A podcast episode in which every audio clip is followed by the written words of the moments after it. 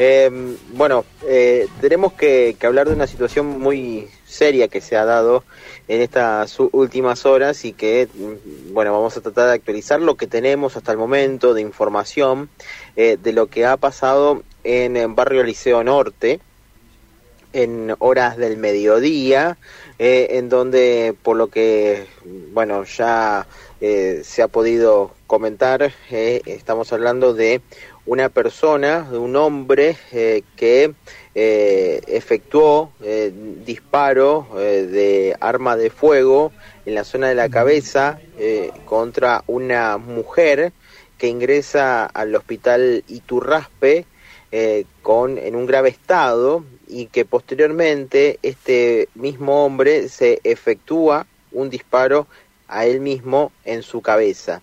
Eh, hay que decir que ambos ingresan con estas heridas de arma de fuego en la zona del rostro en grave estado y que ya hay que confirmar el deceso de este hombre eh, que en primera instancia eh, es el que efectúa los disparos hacia ambas personas. En este caso eh, hay que decir que todo se da en un contexto de violencia de género. esto sucedió en pasaje Camelia al 5100 entre pasaje Larguía y Callejón Aguirre en barrio Liceo Norte.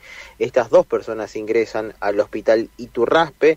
Por lo que tenemos entendido estaba siendo evaluado para ser trasladada al hospital Iturraspe debido a la gravedad de estos eh, hechos eh, y de estas heridas a esta mujer, eh, reitero, de unos 30 años y por lo que tenemos entendido no lo estarían haciendo.